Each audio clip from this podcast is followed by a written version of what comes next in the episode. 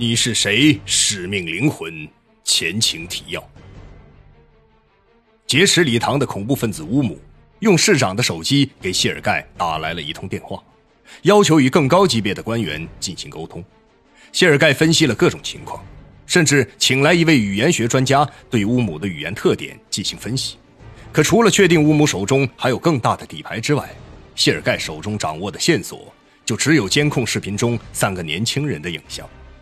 就在谢尔盖思考下一步该如何行动时，一支警车开道的车队来到了指挥中心。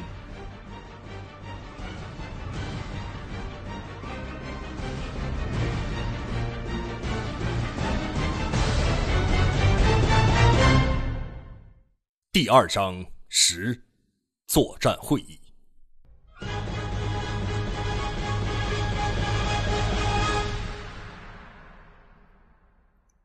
一个大约五十岁左右的男人从越野车上走了下来，一边向指挥中心走，一边问上前迎接他的警察局副局长：“谢尔盖现在在什么地方？让他立即向我报道。”谢尔盖此时正在临时指挥中心的入口附近，所以他对这人的话听得清清楚楚。谢尔盖看到这人之后，立即跑上前：“报告部长，圣彼得堡警察局长谢尔盖报道。”请你详细将大学礼堂里面被劫持人质的情况汇报一下。被称作部长的人与谢尔盖肩并着肩，向指挥中心所在的大楼边走边交谈。谢尔盖在带着内务部长等人来到指挥中心的路上，已经将主要情况向内务部长瓦西里介绍完毕了。当瓦西里部长听到控制礼堂的恐怖分子并没有与外界联系，也没有提任何要求时，感到特别紧张。他阴沉着脸对谢尔盖下达了命令：“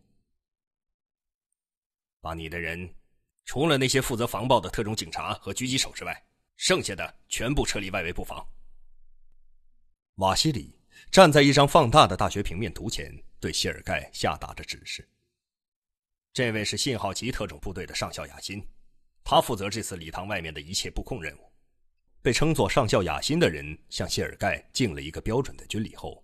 谢尔盖就立即让自己的手下去执行交接任务了。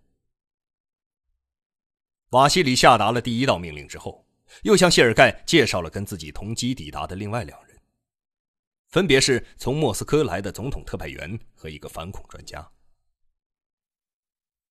我们利用脸谱系统已经锁定三名潜在恐怖分子，刚才相关人员正在进一步追查这些人的背景和他们来到礼堂的出发点。负责这项工作的人就在我们隔壁。还没等谢尔盖将情况介绍完毕，瓦西里就示意他一同去看看追查的情况。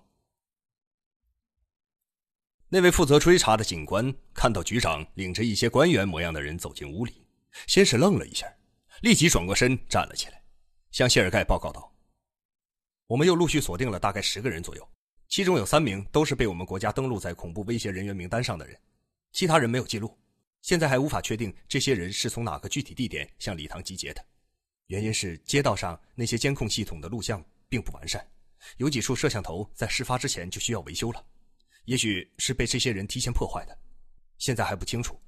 另外，之前我们找到的那个人好像是乘船抵达这里，上岸之后前往礼堂的。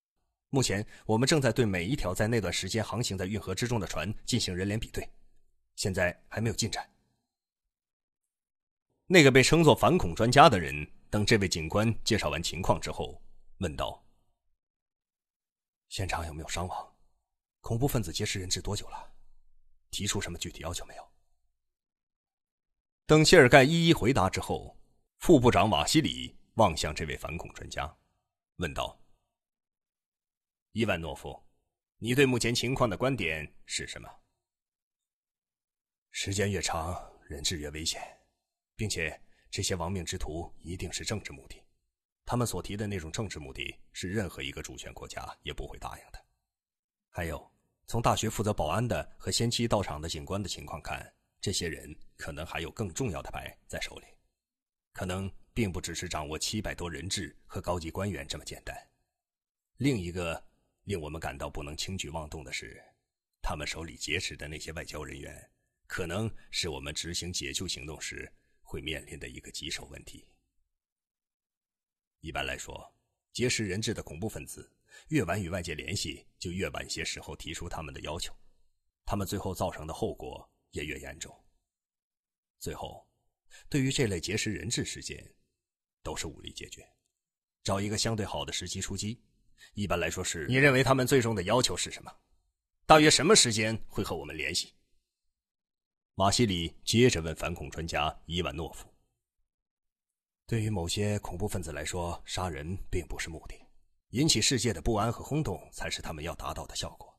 目前为止还无法断定他们的具体要求，不过据我推断，他们也不会就这样僵持下去了，最迟在今天早上就会与外界联系的。伊万诺夫看了看手表，对瓦西里和谢尔盖等人回答道：“礼堂的建筑图纸找到没有？”瓦西里问谢尔盖。信号旗特种部队的队长和建筑专家正在研究建筑图纸，制定攻击方案。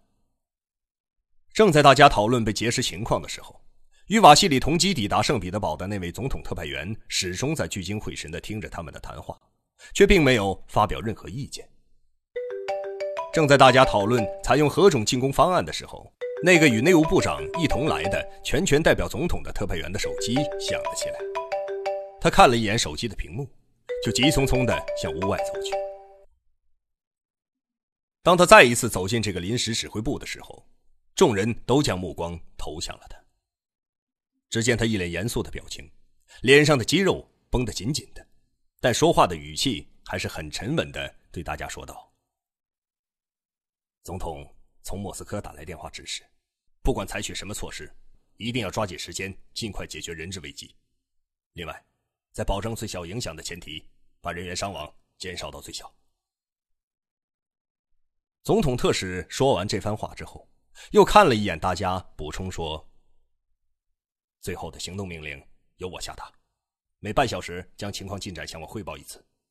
进攻时间初步定为今早七点整。”六点之前把几种进攻方案制定好，向我汇报。离奇失踪的货轮，那艘船到底是怎么失踪的？不可思议的力量，是我的时间变快了，还是他的时间变慢？突如其来的变故，这座大礼堂现在由我们接管了。不断传来的讯息，看来有人在里面给我们做内应。神秘人的身份到底是谁？灵狐。欢迎收听《你是谁？使命灵魂》第二章，作者王金，由徐淼播讲。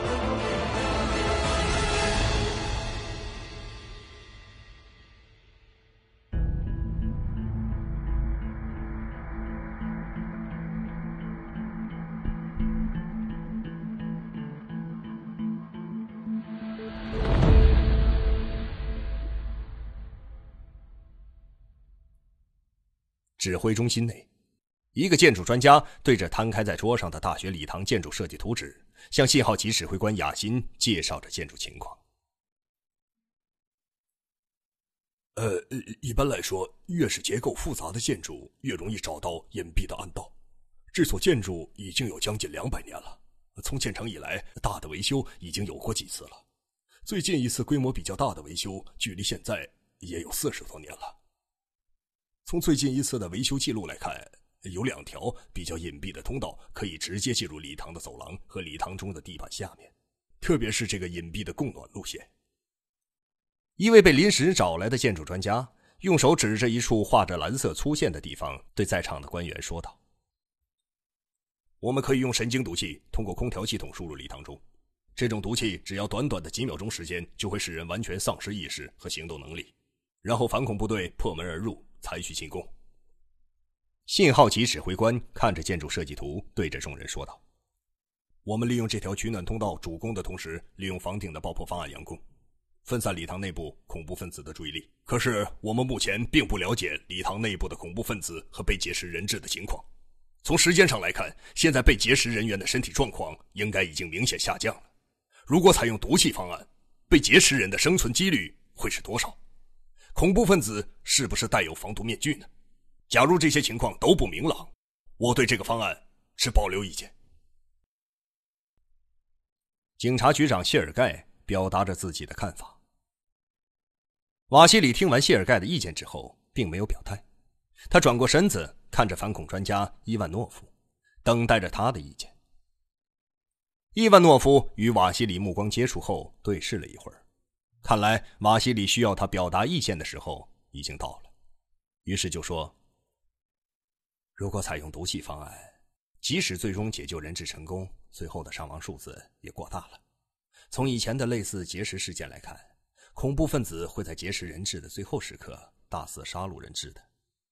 目前看来，这些恐怖分子手中有自动武器是很明确的了，可能还会有爆炸装置，说不定他们手上也会有化学武器。假如对内部情况不是充分了解就贸然采取行动，后果将不堪设想。另外，礼堂内部的人质中有很多高级别的官员和外国使节，这些人的身份不同，如果他们出现危险，在国家层面上会引起很大的影响。我的意见是再等等看，至少也要知道恐怖分子的目的或者要求是什么。既然莫斯科方面已经给出了最后的总攻时间，那么我们除了必须遵守命令之外，不能有任何还价的余地。正是因为我们这样无意义的等待下去，才会给恐怖分子更多的宣传自己的机会，并且时间拖得越久，国际上的影响对我国就越不利。瓦西里对伊万诺夫的提案显然并不满意，不等他说完就打断了他的话。之后，瓦西里看着总统的特派员，好像意犹未尽，又说道：“你现在和谢尔盖立即制定行动方案，准备行动吧。”谢尔盖一脸茫然的看着瓦西里，心里并不是很理解这位上司的命令。瓦西里用眼神瞟了一眼总统的特派员后。又看向谢尔盖，用比较温和的语气又重复了一遍刚才的命令。接到瓦西里的命令之后，正当大家紧张忙碌准备的时候，警察局长谢尔盖的电话响了起来。是市长的电话。谢尔盖看着手机的来电显示，对着正注视着他的瓦西里说道：“谢尔盖怕这位部长不明白，又解释说。”市长也是被劫持在礼堂中的人员。谢尔盖摆了一下手势，示意手下的人做好录音监听准备，就接听了电话。恐怖分子在电话中说出的内容，顿时使得在场的每个人都紧张了起来。